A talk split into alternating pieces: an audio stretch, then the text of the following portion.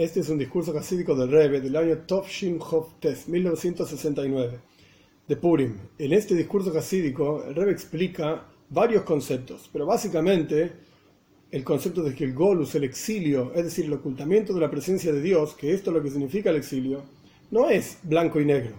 Exilio o redención. Golus es exilio, Geula redención, sino que hay niveles. Y no solamente este concepto, de que hay niveles en el concepto de exilio y redención, sino que cada uno de esos niveles son causados por nuestras propias acciones. En esta explicación, el Rebe lo vincula con Purim. ¿Y qué es lo que ocurrió en la historia de Purim? Así que recomiendo para escuchar y para entender este discurso, tener por lo menos claro en la cabeza la historia de Purim, que simplemente alcanza con leer el libro de Esther, Megilas Esther, y entender el desencadenamiento de cada uno de los hechos, los hechos de las historias, etcétera, para entender cómo el Rebe explica estas historias y en esa misma historia y en cada uno de los eventos de la historia vamos a ver este concepto de que Golus y Geula de exilio y redención son nivel tras nivel y después de vuelta, que cada una de estas cosas depende de nosotros. El discurso jasídico está basado en un versículo del relato de Miguel Esther, de la historia de Esther, que aparece el final del relato. El versículo lo voy a leer en hebreo y después lo voy a traducir. El resto del discurso lo vamos a decir directamente en castellano. El versículo dice así: Mordechai yatza milifne amelech Mordejai salió, Mordejai es uno de los personajes principales de la historia de Purim, están Mordejai y Esther de parte del pueblo judío, y están a Hashveirosh, el rey, que ya vamos a ver a quién se refiere, y Haman, el ministro del rey que quería, Dios libre y guarde, destruir al pueblo judío. Mordejai Mordejai salió de frente del rey, Bilibush Malchus, con una ropa de reinado. Y el versículo va a mencionar seis tipos de ropas diferentes. Levush Malchus es ropa de reinado. Tcheiles es una especie de ropa turquesa. Hur, otro tipo de ropa de reinado. Ateres Zav Gdoile, una corona de oro grande. Zahrich Boots, una especie de túnica de lino. Vergoman, y otro tipo de ropa de color púrpura. Seis tipos de ropa. Ahora bien, en el versículo este se mencionan seis ropas diferentes, como ya fue mencionado y explicado, que en estas ropas, vestido de estas ropas salió Mordejai al final de toda la historia de Purim, ya con la victoria del pueblo judío, etc., Salió Mordejai de frente del rey. ¿Quién es Hamelech? ¿Quién es el rey? El rey se refiere a Dios, como está escrito en el Midrash, que aquello que está escrito al comienzo del relato de la Megillah, y fue en los días de Ahashveirosh. ¿Quién era Ahashveirosh? El Midrash dice, este es Akadosh Baruch, es Dios. La combinación de letras, Aharis, Bereishis el final y el principio son de él. Dios. A esto se refiere el simbolismo de cada vez que aparece en la Mequila, en el relato de la historia de Purim, Hamelech, el rey. Y debemos entender cuál es el asunto de estas seis ropas, que en la práctica está explicado hacia el final del discurso. ¿Cuál es el asunto de estas seis ropas? Tanto el hecho de que sean seis ropas, y tanto cada una de ellas, ¿qué representa cada una de estas seis ropas? ¿Y qué tiene que ver todo esto de las seis ropas con las cuales salió Mordejai vestido de frente del rey hacia el final del relato? ¿Qué tiene que ver con toda la historia de Purim? que después de que se anuló el decreto de Haman, de manera tal de Benapoihu, que se transformó todo al revés, no solamente no fueron destruidos los judíos, sino que los judíos destruyeron a sus enemigos, se transformó Hepech, lo opuesto, ¿no? cuando termina entonces de anularse el decreto en forma de Napoich, todo al revés, el pueblo judío fue, victorioso y se destruyeron sus enemigos, entonces salió Mordejai de frente del rey con, con estas seis ropas. Esta es la pregunta del discurso. ¿Qué representan estas seis ropas? ¿Por qué seis ropas? ¿Y por qué al final de Purim? ¿Qué tiene que ver con Purim?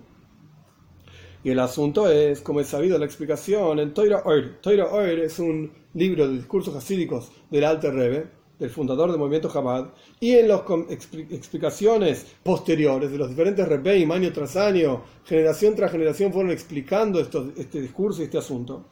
Es sabido la explicación sobre este versículo al respecto de la situación en general del momento del exilio, es decir, cuando el pueblo de Israel, el pueblo judío estaba en Persia, bajo el gobierno de Hashverosh, etc., que entonces ocurrió el milagro de Purim, como es, dicen nuestros sabios, todavía somos esclavos de Hashverosh, a pesar de que hubo una salvación, toda la historia de Purim ocurrió entre la época de la destrucción del primer templo y la construcción del segundo templo. Cuatro años después de la historia de Purim, se construyó el segundo templo. Entonces, el pueblo judío en la práctica estaba en exilio vino el gran milagro de Purim, pero continuaron en exilio. No es que salieron a la redención, no es que llegó Mashiach y ya está. No. En esto mismo, evidentemente, hay varios niveles, como vamos a explicar más adelante. Y para entender esto, primero tenemos que entender una frase que dicen nuestros sabios en el Talmud Yerushalmi, Brajos. Dice así, la redención de Israel, del pueblo de Israel, que él es Ashahar, es como el amanecer. Primero, de a poco, de a poco. Es decir, el sol no sale directamente y de repente aparece la luz, sino que va saliendo de a poquitito. Estamos en la oscuridad de la noche y de a poquitito va saliendo el sol hasta que se hace de día. De la misma manera es la redención del pueblo judío. Así también al comienzo Mordejai, ahora dentro del relato de la Meguila. Hay que prestar atención a la historia. Al comienzo de la historia está escrito que Mordejai estaba sentado en el portal del rey. Mordejai era uno de los ministros del rey, no era un personaje más, una persona importante dentro del reinado de Hashverosh. Después está escrito que Hamán tomó la ropa y el caballo, etc. Y después está escrito que Mordejai salió de frente del rey vestido con una ropa real. Evidentemente vemos que hay niveles. Estar sentado en la corte del rey, que Hamán lo vista a Mordejai y lo, lo pasee con un caballo por la calle, que, Mordejai salga vestido con las ropas del rey. Y después, el relato mismo dice que para los Yehudim hubo oiro, besimcha, luz y alegría. Y es interesante, el rey pone entre corchetes, que la intención de esta, frase de nuestros sabios es decir que la Geule de Israel, la redención del pueblo de Israel es como Ayeles Ayahar, como el amanecer que viene de a poco, no está hablando esa frase de la que hule final, de la redención final como Mashiach pronto en nuestros días. Y por lo tanto se enfatiza el asunto específicamente de la redención de Purim, que fue una redención en una situación de golos, de exilio propiamente dicho. Es decir, dentro del exilio mismo en que se encontraba el pueblo de Israel, en la historia de Purim, hubo una redención, hubo una geula. A pesar de que siguió el exilio, pero quiere decir que hay niveles. Hay un nivel que se llama totalmente exilio, ocultamiento absoluto de la presencia de Dios, como vamos a estudiar, y hay niveles que se llaman redención dentro del exilio mismo, pero continúa siendo exilio.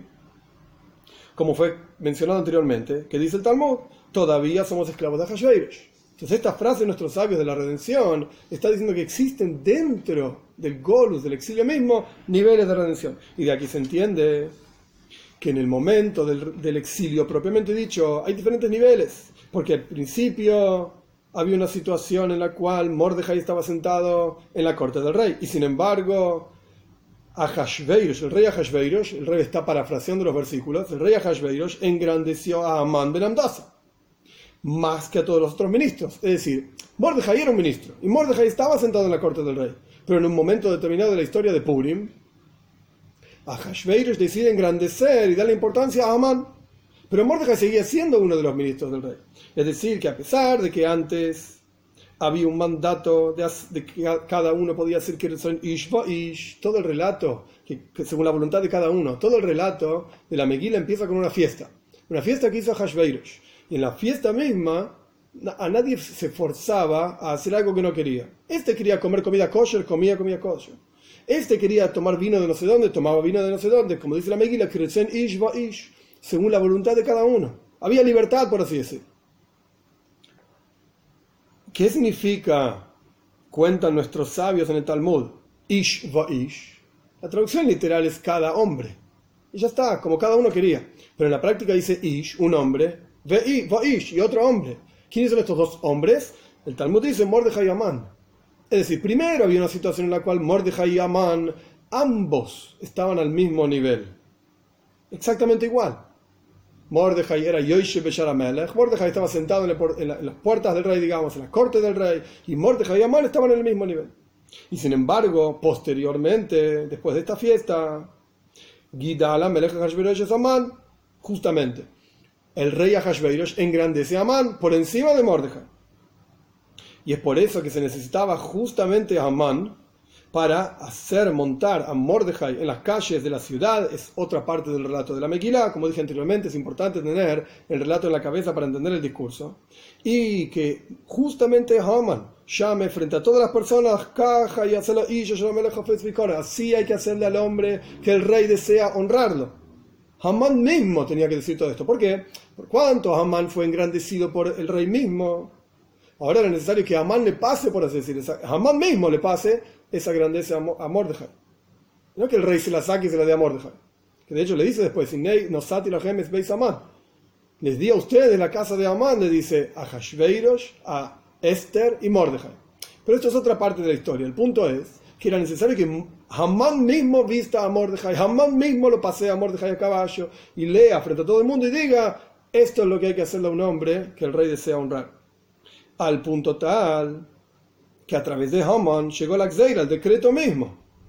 Por cuanto el rey engrandece a Amán por frente a los otros ministros, incluso Mordejai, vino un decreto de destrucción contra el pueblo de Israel.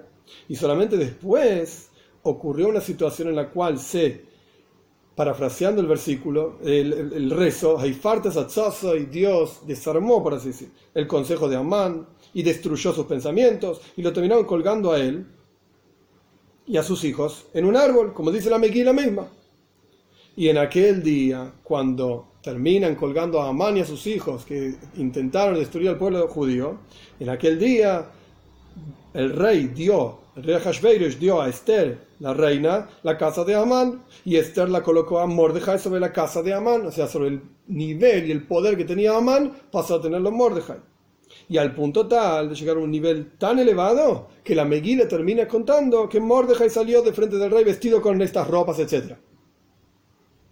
Y esto incluye incluso, valga la redundancia, los asuntos más profundos, en adición a que los versículos son literales, que el rey le dio a, Mordejai la casa de Amán, y y, perdón, Amán terminó colgado con sus hijos, etc. En adición a toda esta cuestión, hay algo más profundo. Hay algo mucho más profundo. Tanto al respecto de que el rey se refiere a Dios, como dijimos anteriormente, a Hashveirosh,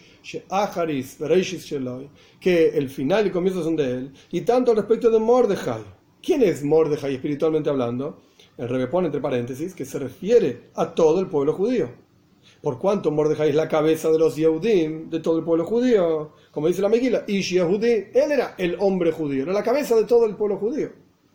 Y su nombre era Mordejai, etc., como dice el texto. Y por lo tanto, tenía la capacidad de reunir a todo el pueblo judío, porque era la cabeza.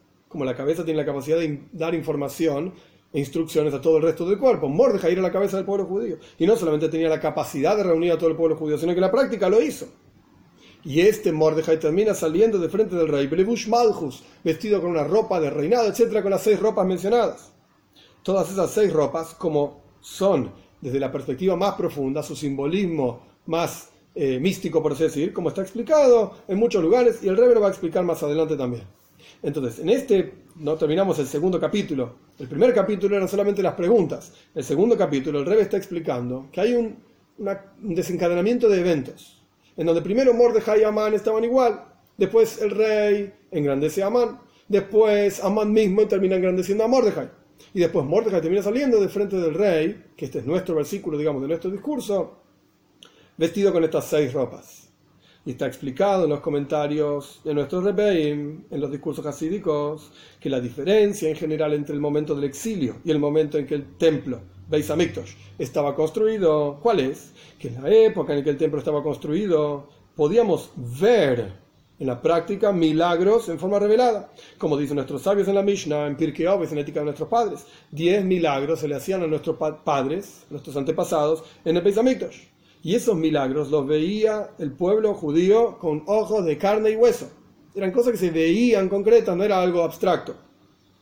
Cuando iban al Beis Hamikdash para hacer aliyah, aliyah significa elevarse, porque el Beis Hamikdash estaba por encima, digamos, de todo el resto, espiritualmente hablando, de todo el resto de la creación. En la práctica el Beis Hamikdash estaba un poco más bajo y es otra cuestión, no estaba en el punto más alto del monte, pero no es ahora el momento para el detalle de esto. La cuestión es que la gente subía a Jerusalén para ver como dice el versículo, Yeroe, que eran visto y, era, y veía cada persona que iba a Jerusalén, así dice el versículo, el rostro de Dios, sea lo que fuera que quiere decir, veían milagros abiertos, claros, con ojos de carne y hueso en el Y veían visión justamente, en forma de reía, visión concreta, en forma de que veían, en forma revelada, ha'odoin, Odin quiere decir Señor, Señor Dios, es decir, el señorío de Dios, que es el Señor por sobre todos los mundos.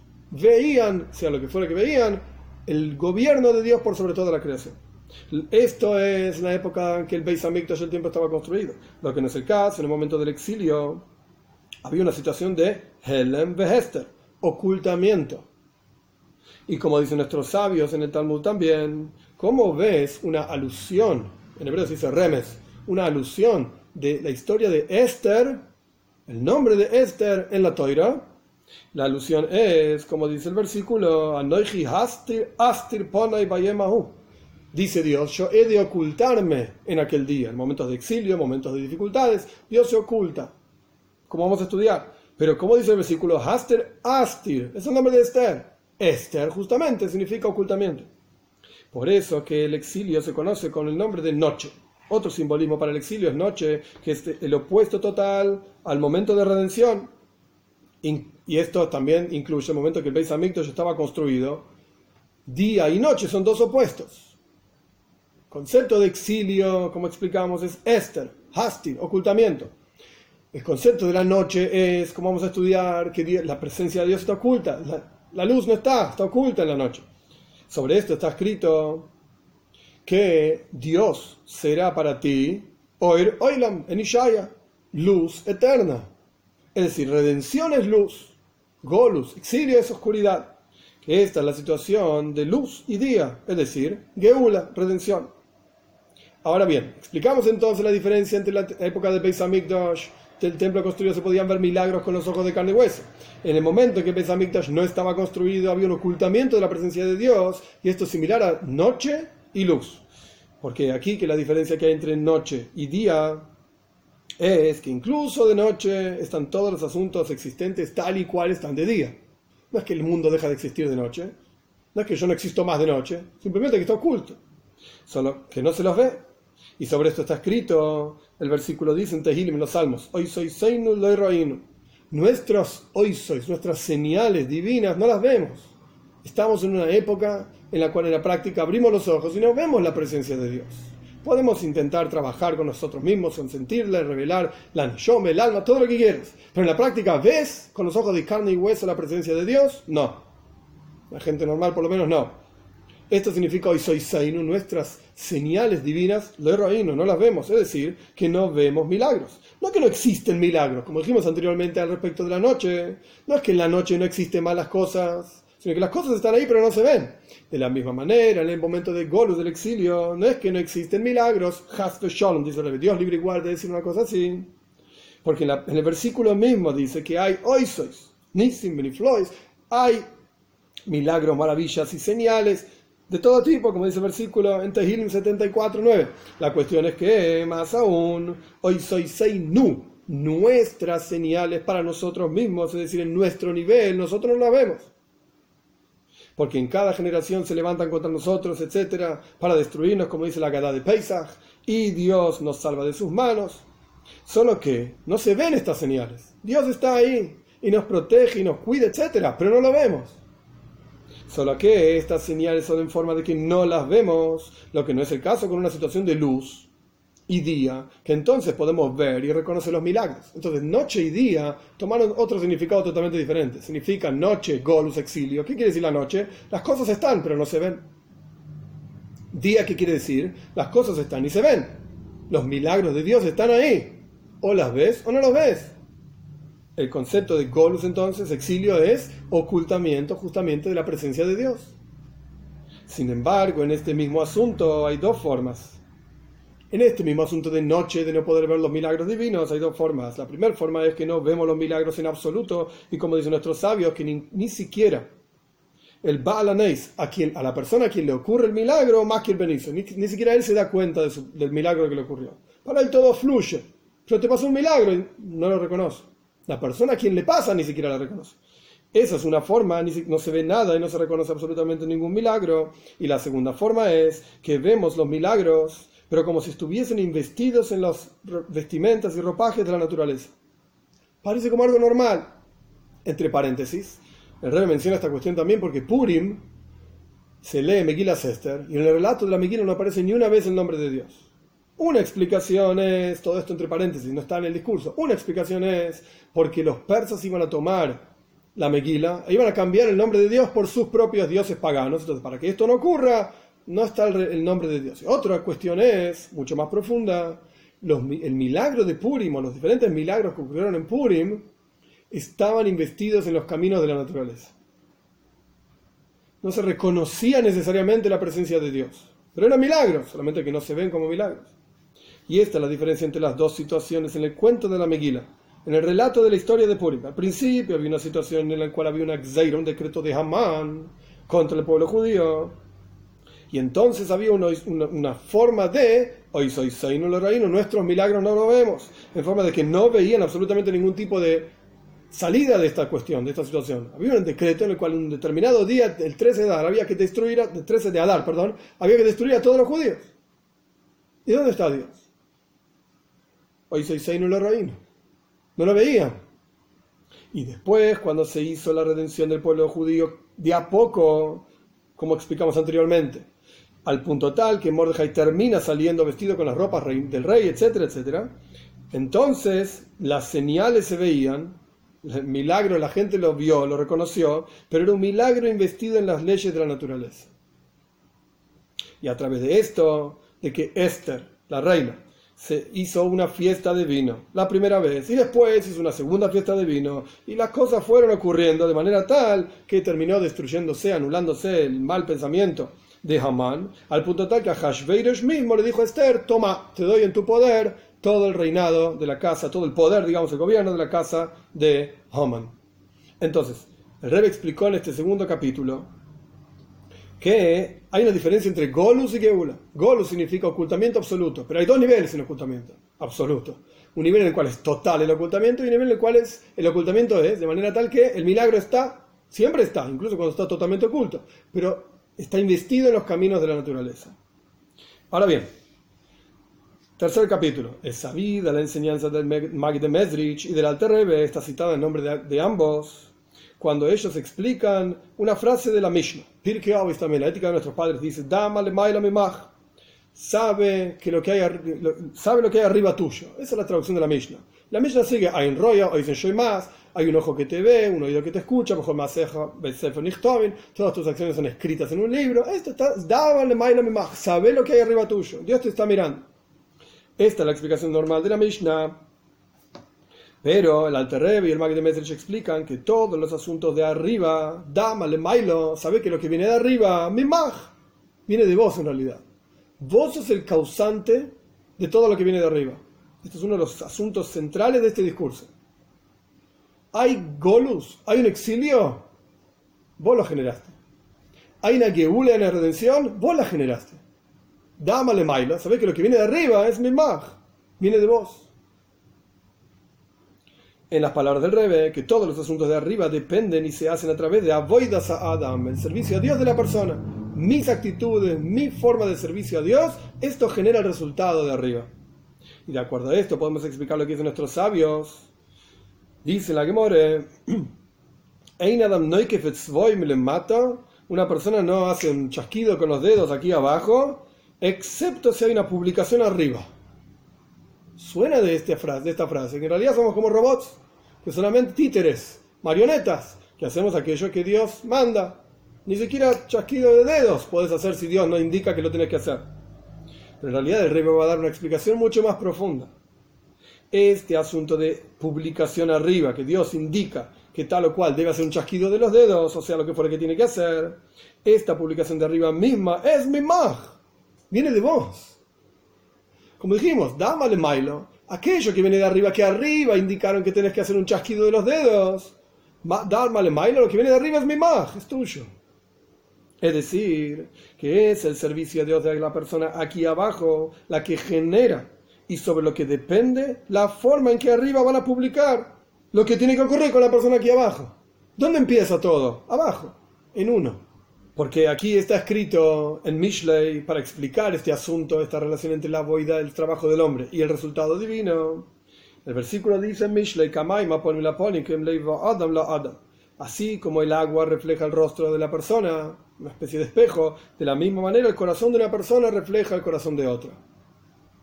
Pero el versículo dice, Adam la Adam, el hombre hacia el hombre. Estamos hablando de dos hombres, está explicado en Kabbalah Hasides, así está escrito el discurso, que esto se refiere al comportamiento del hombre supremo que está sentado sobre el trono, como está escrito en Yehezkel, en su visión, sobre la imagen que él vio de un trono, al comienzo del Sefer Yehezkel, sobre la imagen que él vio de un trono, había una imagen de un hombre sentado sobre ese trono. Ese es el Adam, el hombre, la Adam, al hombre aquí abajo. Esto se refiere a Dios como Dios se expresa en forma de hombre. ¿Qué significa esto?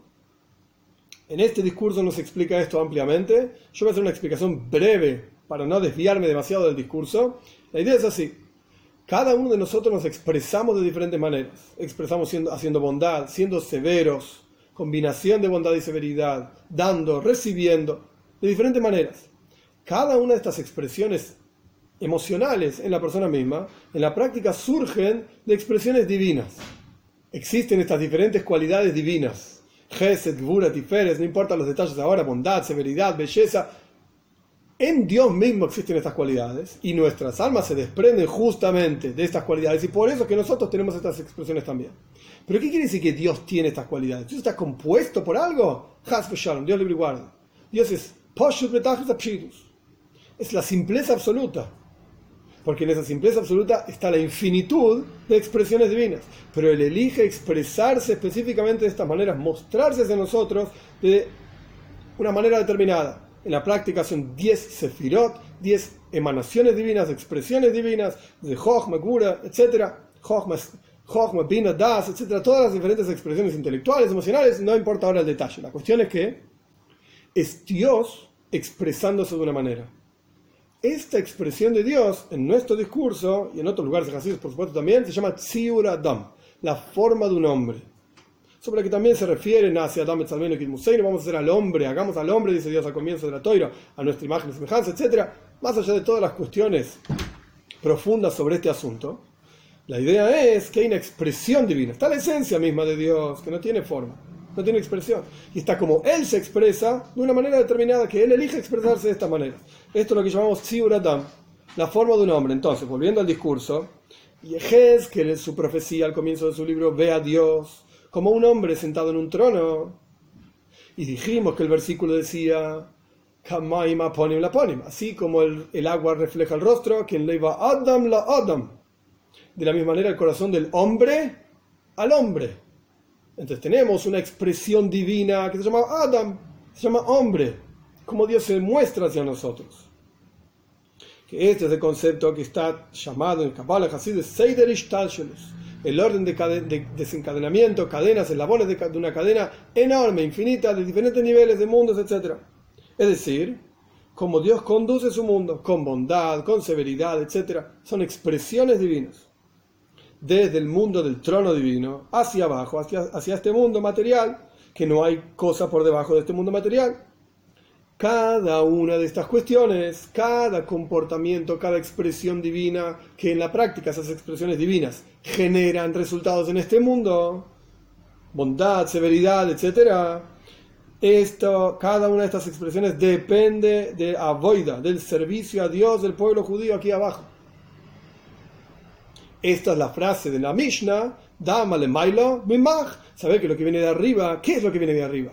Dios y sus expresiones, la forma en que Él se expresa hacia nosotros, es Mimach, viene de vos.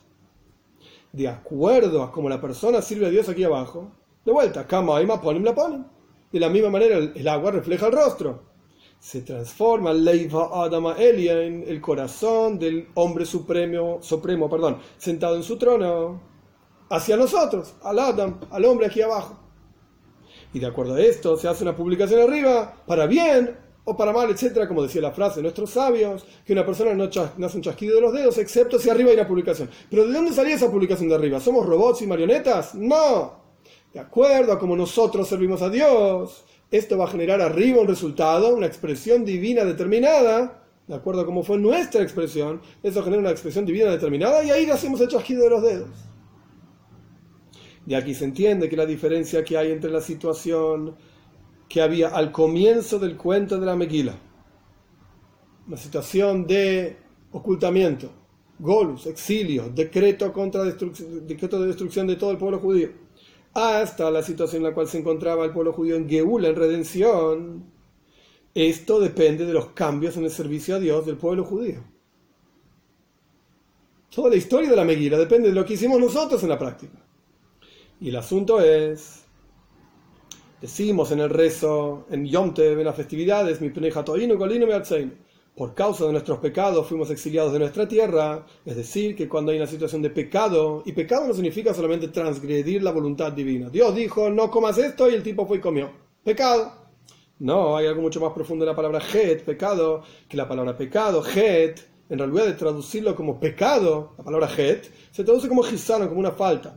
Como le dice Bathsheba, no importa ahora todos los detalles de la historia, a David Amelech, al rey David, cuando otro, Adoniau, quería reclamar el reinado, etc., Bathsheba, que era la mamá de Shloime Amelech, que fue posteriormente Shloime Amelech, el rey, le dijo a Niu Shloime Hatoim, si vos, David, no declaras a Shloime como sucesor, tu hijo Shloime y yo, la mamá de Shloime, vamos a ser Hatoim. ¿Qué está hablando de pecadores? ¿Por qué? Porque, porque Adoniau se declaró rey, se autoproclamó rey, entonces nosotros somos pecadores. No, faltos nos va a faltar algo. Ani El concepto de het entonces es una perspectiva muchísimo más profunda. Un pecado significa una falta, no un pecado. Es decir, que falta, hay algo faltante en el servicio a Dios. Leiva Adam, el corazón de la persona, aquí abajo. Falta algo en el corazón. Entonces, por nuestras faltas, y no estoy hablando de faltas de pecado, por nuestra falta en el servicio a Dios, por nuestra falta de plenitud, que tenemos capacidad para hacer más y no lo hacemos, automáticamente Golino. Fuimos exiliados de nuestra tierra. El exilio, como dice en el relato de la Megila, el exilio que salió de Yerushalayim, es el comienzo del relato de Megila Sesta. Que este es el asunto del Golus, del exilio, es decir, salirse de la situación de luz y día. Que nosotros vemos en la época de luz y día, en la época en que el ya estaba construido y había servicio a Dios, etc., veíamos el ocus, divinidad, nuestras señales, como trajimos anteriormente del versículo de los Salmos, en forma revelada. Entonces, evidentemente, ¿qué es lo que genera que estamos en Golus? Mi pleja no por nuestros pecados concretamente hablando, y obviamente el pshat, el sentido más literal es, sí, efectivamente nuestros pecados, pero el Rebbe está llevando esto a un nivel más elevado. Y esto es una de las cosas más bellas de Hasides, donde Hasides, el pensamiento hasídico no habla solamente de aquellos que son pecadores. Señores, hagan chuva, retornen ustedes, pecadores, pero yo, ah, yo no soy pecador. Esto no es Hasides. Hasides habla, Hasidut habla incluso a la persona que cumple todo. Yo no me estoy dando de que cumplo todo ni nada por el estilo. Vale, va, me falta mucho, pero el punto es incluso la persona que cumple todo, incluso el tipo que estudia todo el día y sabe todo y hace todas las mixes, etcétera, es un hatoim. Tiene hatoim. Tiene falta de plenitud. Como vamos a estudiar específicamente en qué aspecto es esa falta de plenitud. Pero ese también tiene falta de plenitud y automáticamente mi pre ¿no? por esa falta de plenitud, Golino fuimos exiliados de nuestra tierra. Y en general el asunto es que el servicio a Dios de la persona aquí abajo es en forma de, ¿qué significa esta falta de plenitud? Dice el versículo en Irmiau. Dice Dios a través del profeta, ustedes, ponu, ponu es como que tornar, tornaron hacia mí, dice Dios, tornaron hacia mí su, la parte de atrás del cuello y no el rostro. No me miran a mí a la cara, dice Dios. Ustedes me dieron vuelta la cara me mostrás la espalda, por así decirlo.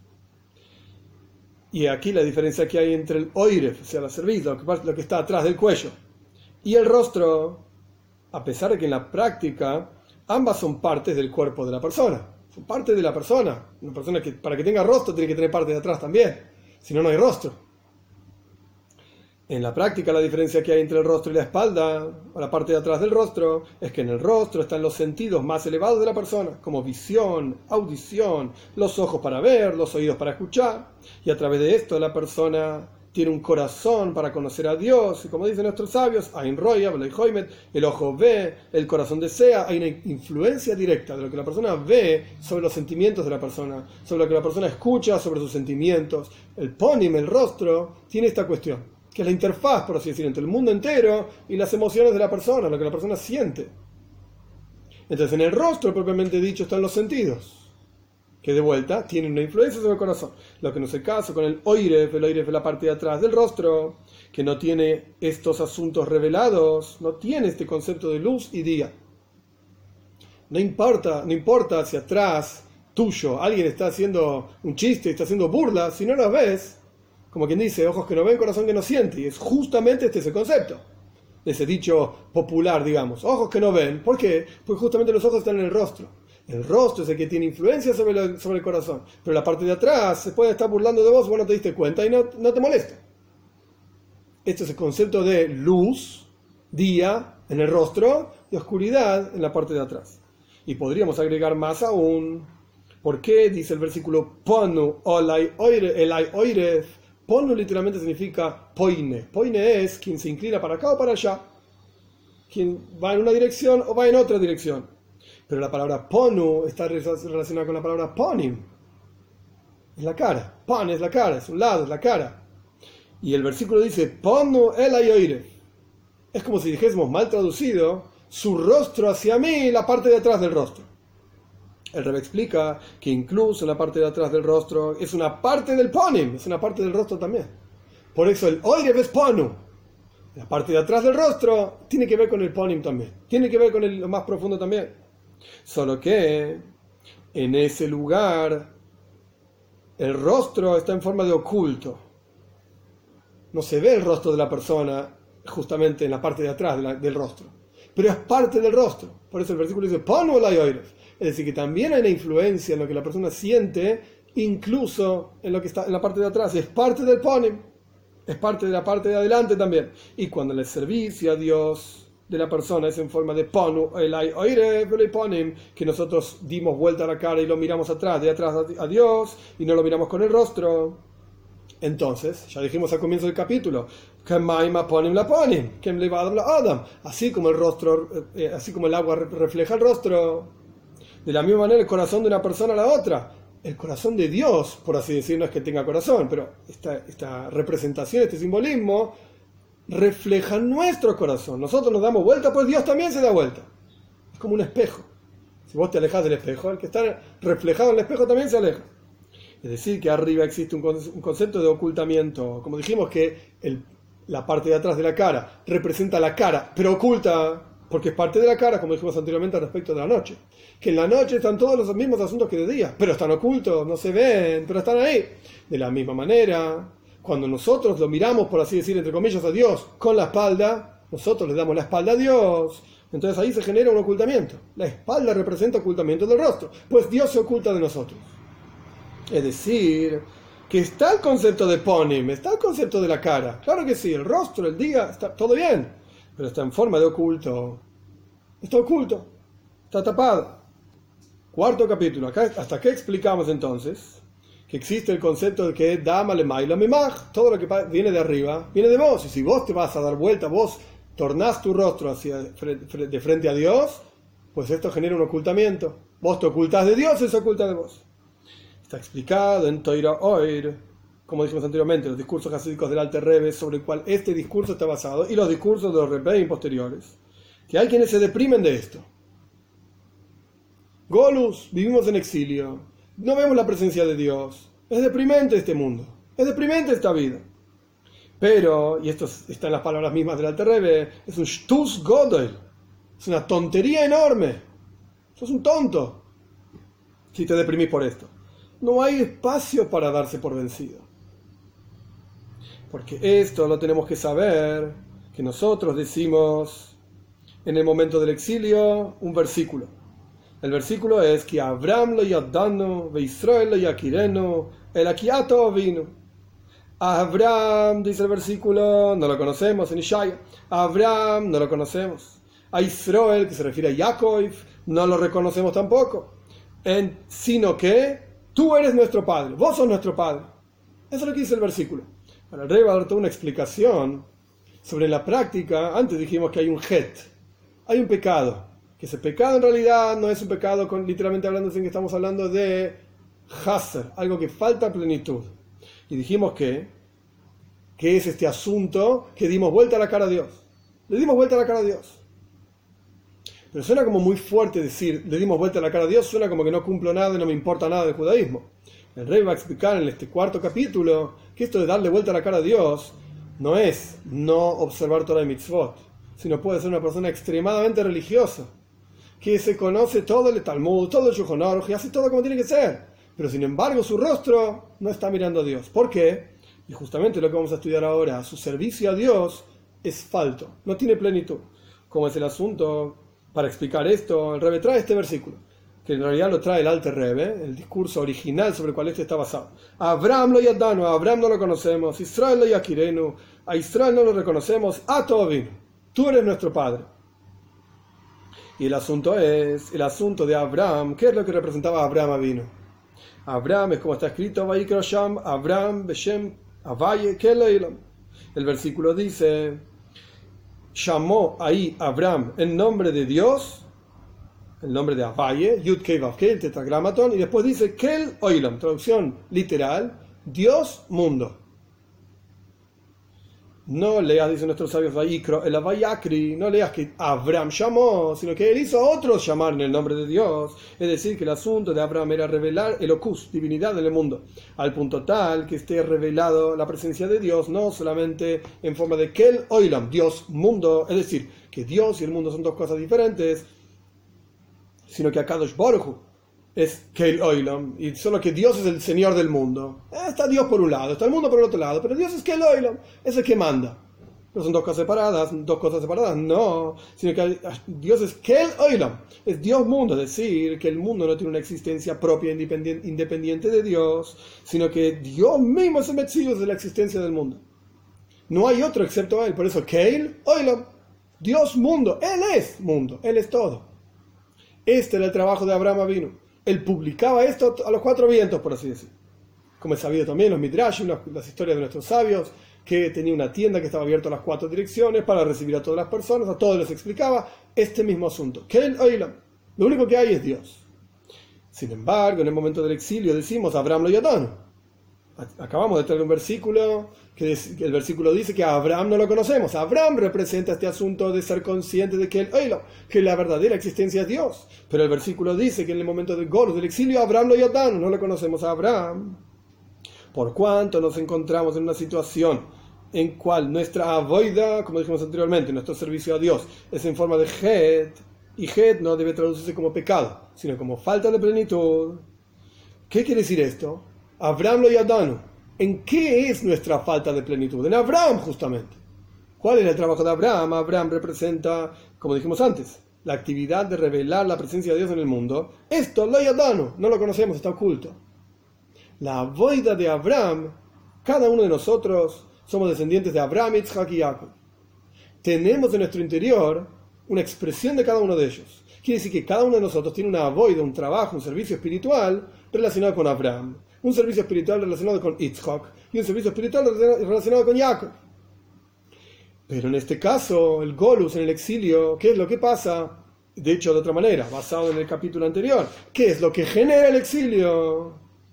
Como dijimos anteriormente, que el rostro del hombre refleja, el agua refleja el rostro del hombre, etc. Dámale, Maila, mi mag sabe que todo lo que viene de arriba es tuyo, vos lo generaste. Entonces, ¿qué significa? Que estamos en exilio porque no tenemos plenitud en la boida de Abraham. Abraham lo yodano, no conocemos a Abraham. Y lo mismo ocurre con otro asunto, no solamente no publicamos la presencia de Dios en todos lados, etc. Abraham lo yodano, esto es lo que hacía Abraham y no lo reconocemos, sino que más a él mismo, de la misma manera, respecto del concepto de amor y temor a Dios. Como está explicado en el Tanya, que el concepto del amor a Dios es una yerusha, es una herencia que recibimos, un legado que nos dejaron nuestros padres, nuestros patriarcas. De Abraham vino, por cuanto Abraham se llamaba Abraham Oihavi, Abraham quien me ama, dice Dios. Entonces de Abraham vino heredamos amor a Dios, la capacidad de amar a Dios. Y no solamente amar a Dios, sino que dentro de ese amor a Dios está incluido también el temor a Dios. Así explica en el Tanya en el Terrebe. Entonces en el momento del Golus, del exilio, Abraham lo yadano. Oh, Punto número uno, no nos ocupamos como corresponde de difundir que Dios es lo único que existe. Esto es lo que representaba Abraham. llama Abraham, Al Abraham llamaba en el nombre de Dios, el Señor mundo. No digas que él llamaba, sino que hacía a otros llamar. que Dios es el único que existe. Esto es punto número uno. Y punto número dos, Abraham es hoy Javi, es mi querido Abraham, representa amor a Dios. Y dentro del amor a Dios está incluido el temor a Dios. Entonces falta la boida de Abba Beira. Falta el servicio a Dios. No somos plenos en desarrollar o, despertar en nuestro interior amor a Dios y temor a Dios. Es decir, que el amor a Dios, y el rebe entre paréntesis, que no hay servicio a Dios como el servicio de amor a Dios, no está revelado en el corazón de cada uno de nosotros, sino que está en forma de Abba, Mesa y Teres, como dice en el Tanya, en muchos lugares, un amor oculto, a partir del capítulo 18 en adelante, etc. Un amor oculto, está ahí, porque lo recibimos de Abraham, porque somos descendientes de Abraham, está, pero está oculto. Y por cuanto también está incluido dentro de ese amor, como explica el el Alter en el Tanya, también el temor entonces también el temor a Dios no está revelado, está oculto, sino que existe en forma de hester, ocultamiento, como dijimos anteriormente respecto de la noche, y lo repito, en la noche todos los asuntos están ahí, solo que están ocultos. Y esto es el asunto de Hastir, Astir, Ponai Bayamaú. Este es el concepto de que Dios se va a ocultar en aquellos días, en los días del gol del exilio, que cada Yehudí acá abajo tiene amor a Dios y tiene temor a Dios, pero está oculto la esencia misma y lo más profundo, Pnimius, Panay, el rostro de cada uno de nosotros, está en forma de oculto. Y por lo tanto también arriba, como dijimos anteriormente, sabe que todo lo que viene de arriba es tuyo. Hay una situación de Anoiji Astir Astir Yo, dice Dios, me voy a ocultar. Ustedes se ocultan de mí, yo me oculto también. Y sin embargo, habíamos empezado el capítulo diciendo que el Alterrebe decía, hay quienes se deprimen por esto, hoy ve, no tengo amor a Dios, no tengo temor a Dios, soy muy religioso, cumplo todas las mitzvahs, pero no siento nada. Y tampoco me ocupo de publicarlo a ningún lado, porque yo mismo no lo siento, entonces ¿qué voy a publicar? Una persona se podría deprimir, se podría dar por vencido, olvídate, nunca vamos a salir del Golus, Hasbeshol, del exilio, Dios libre y guarda. Sin embargo, continúa el Rebe, no hay lugar para darse por vencido. Porque incluso cuando el comportamiento de arriba es en forma de ocultamiento, como explicamos hasta acá, también hay un asunto de pan.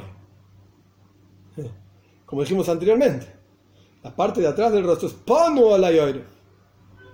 Incluyo, el, rostro incluye, digamos, esa parte también. En la noche están todos los asuntos que están ocultos, pero están ahí también. Están incluidos en la noche, no dejan de existir, están ahí. Y la razón de esto es, o sea, a pesar de que estamos en Golus, en exilio, y no podría pensar se acabó y no, no, va más. Ojo, el amor a Dios lo tenés adentro tuyo, el temor a Dios lo tenés adentro tuyo, Moshiach está acá entre nosotros, está oculto. La presencia de Dios también está acá, está oculto. Volviendo entonces al discurso, repone entre corchetes es un asunto interesante. La razón por la cual es así aquí abajo es porque arriba también es así. Entonces, ¿dónde empieza la cuestión? La idea es así. Dámale Mailo, sabe que todo lo que viene de arriba es Mimaj, viene de vos. Ahora, en vos la presencia de Dios en tu mundo está oculto, entonces en el mundo entero está oculto. Pero así como en tu interior, en la práctica, la parte de atrás del rostro incluye el rostro, en la práctica, en la oscuridad están todas las cosas presentes también. Entonces arriba también es así. ¿Hay un Golus? Claro que está Golus. Pero ojo, porque Dios está ahí adentro también. Ahí está oculto, sí es verdad, pero Dios está ahí. Está ahí, presente también. En sea cual fuera la situación en la cual estamos hablando, a pesar de que la persona pecó, y a veces pecado literal, que entonces, decimos, como dijimos anteriormente, por nuestros pecados fuimos exiliados de nuestra tierra y no podemos ir y elevarnos hacia el Israel y ver la presencia de nuestro Señor Dios, etc. A pesar de que la persona pecó, no deja de ser un Yehudí no deja de, tener en su interior, en su propia esencia, como dice el Alter Rebbe, Shema Hashem Elokeinu Hashem Echad, escucha Israel, Dios nuestro Señor, Dios es uno, es decir, explica Alter Rebbe, que el Yehudí no quiere y no puede estar separado de Dios. El Yehudí siente que es lo único que hay. Entonces, de vuelta, ¿estamos en una situación de Golus? Sí, claro. Pero si vos te deprimís porque estamos en Golus, no entendiste lo que significa el Golus. Si vos te deprimís porque la presencia de Dios está oculta y pensás que Dios no está, entonces ahí sí hay lugar de deprimirse. Pero el problema es que estás equivocado. Incluso en la noche las cosas están ahí presentes. Incluso en el Golus, en el exilio, Dios está. No está oculto. Y este es el fundamento de la decisión alágica del Rambam. Este es un asunto famoso que no, no importan los detalles ahora. Ahora, Geta me use un contrato, un documento de divorcio forzado, se lo forzó a la persona, incluso se le pegó, se le forzó a la persona para que dé el divorcio, porque el juzgado, ellos juzgaron y decidieron que esta persona tenía que dar el divorcio, era lo sano y lo normal y lo bueno para hacer en ese matrimonio. Incluso un, un divorcio de esta forma, forzado, a pesar de que en general está prohibido. Si una persona no quiere dar el get, el divorcio, entonces no lo da más allá de los problemas que eso pueda traer, no estamos hablando de eso ahora. La cuestión es que no se puede forzar a una persona a dar el get, a dar un divorcio. El tipo tiene que darlo porque quiere. Sin embargo, el Rambam dice que Getame use un contrato de divorcio que fue entregado de forma forzada, vale, es kosher, es apropiado, porque incluso cuando lo pegaron los judíos y le dijeron hacer lo que los judíos te dicen que hagas, divorciate de esta mujer, es kosher. Y se considera como que la persona se divorció voluntariamente. ¿Por qué? Porque incluso estando en una situación en la cual hay que forzarlo al tipo para cumplir la toira, para dar un get en este caso, por cuanto lo más profundo de su interior, él quiere dar el get. Solo que Yetzerara, así explica Rambam, solo que su inclinación al mal le impide pensar rectamente. En lo más profundo, llevándolo a lo que dice el Rebbe en el discurso, en lo más profundo todo Yehudi quiere cumplir el mitzvah sin excepción. Solo que el la inclinación al mal, lo convence de hacer otras cosas desde su propia esencia la persona quiere ser un Yehudí y quiere hacer todas las mitzvahs y, alejarse de las transgresiones. Solamente que este asunto está en forma muy oculta, como dice el versículo, Astir, Astir Ponai. El rostro está oculto, pero está ahí el rostro. Está oculto, pero está ahí. Y como dijimos anteriormente, a través de que nuestro rostro está oculto, etc., arriba también generamos el asunto de que Dios mismo está oculto. El ocus, la divinidad del mundo, está en forma de ocultamiento, pero está. Y como está escrito, imi keri, Dios dice, si ustedes, si ustedes van conmigo en forma de keri, keri es como temporario, sin importancia, y como explica Maimónides al respecto de esto, que cuando surge un sufrimiento, una dificultad, la gente dice, ah, pasó, nicro nicres, son cosas que pasan en la naturaleza, no se ponen a pensar que esos sufrimientos son causa de las propias malas acciones de las personas. Y este es el opuesto absoluto, es decir, pensar que las cosas del mundo están libradas de la naturaleza, el mundo está librado al azar, etc., es lo opuesto absoluto al concepto de Ashgaha Protis, de providencia divina, que indica el concepto de Penimius, es decir, que Dios está personalmente ocupado de cada asunto en el mundo. Entonces, si ustedes se comportan conmigo, dice Dios, en forma de que yo no les importo, entonces yo también voy a comportarme de la misma manera. Es decir, como si dejásemos la conducción del mundo a la casualidad, por así decirlo, a las ocurrencias del tiempo. A pesar de que no es, no es verdad que sea así, no es así, Dios está ocupado de todo, pero cuando la actitud de la persona es, deja, no hay Dios, no hay juez, no hay nada, Hasbe Shalom de libre guarda decir esto, cuando la actitud de la persona es así, entonces Dios dice, ok, yo me remuevo también. Y como dice el Talmud, ellos solamente hicieron la panem lo que se veía, pero no estaban realmente prestando atención a Dios y sintiendo la presencia de Dios, etc. Incluso en la época de Persia, etc., de la Meguila, lo que ellos cumplían, no lo hacían realmente con todas sus fuerzas, etc. De la misma manera, Dios se condujo con ellos, dejándolos de lado, por así decir. Como cuenta el Talmud, también no está en el discurso, pero el una de las ideas de por qué vino todo el decreto de Purim es porque el pueblo judío, los líderes, se beneficiaron de la seuda, de la comida que hizo Hashverosh, como está mencionado al comienzo del relato de la Meguila. Y este beneficiarse de la comida de Hashverosh lo que simbolizaba es el pueblo de Israel es es una oveja entre 70 lobos. Y grande es el pastor Dios que cuida esa oveja.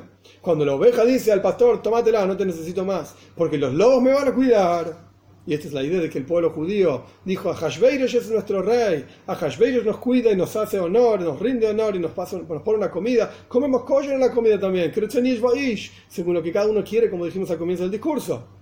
Entonces Dios dice, ok, Dios dice, ok, vos decís que el lobo te va a ayudar, dice el pastor, yo me retiro. Por supuesto, la naturaleza es que el lobo se va a comer a la oveja. Entonces el rey, no terminamos el cuarto capítulo, Dios mediante, seguimos mañana. El rey explicó este asunto del Golus, del exilio, que es generado por una falta de plenitud en el servicio a Dios en dos aspectos. Uno es Vaikro Vayakri, no solamente uno llamar el nombre de Dios, sino hacer que otros llamen el nombre de Dios y sean conscientes de que lo único que existe es Dios. Y el segundo asunto es Abraham lo Yadanu, como dijimos anteriormente, también está incluido en lo que dijimos anteriormente. A Abraham no lo conocimos, no lo reconocemos, es decir, no nos ocupamos de difundir la presencia de Dios, etcétera, que Dios es lo único que existe, que el Oilam, y tampoco Abba tampoco nos ocupamos del servicio a Dios en forma de revelar y desarrollar el amor a Dios y el temor a Dios que se hacen a través de estudio de Hasides, de meditación, como dice el Rambam mismo, cómo llegas a amar a Dios, por cuanto está escrito, amarás a Dios con todo tu corazón, con todo tu alma, con todo tu ser. ¿Cómo puede haber una mitzvah, una orden de amar a Dios? Si lo querés, lo querés, si no lo querés, no lo querés. el Rama me explica que en realidad la mitzvah, la obligación es que pienses en asuntos que te llevan al amor a Dios. Pienses en asuntos que te llevan al temor a Dios y vas a desarrollar automáticamente en tu interior amor y temor a Dios. Esto, esta falta estos dos aspectos en el servicio a Dios es lo que generó que la persona Panu el le demos vuelta a la cara a Dios y automáticamente Panu y la así como el agua refleja el rostro, Dios nos da vuelta la cara hacia nosotros. Entonces no te deprimas, dice el rey. En este capítulo, falta la mitad del capítulo, pero no te deprimas, porque en la práctica, incluso durante la noche, todas las cosas están ahí. Incluso en el momento que Dios está oculto, Él realmente está ahí.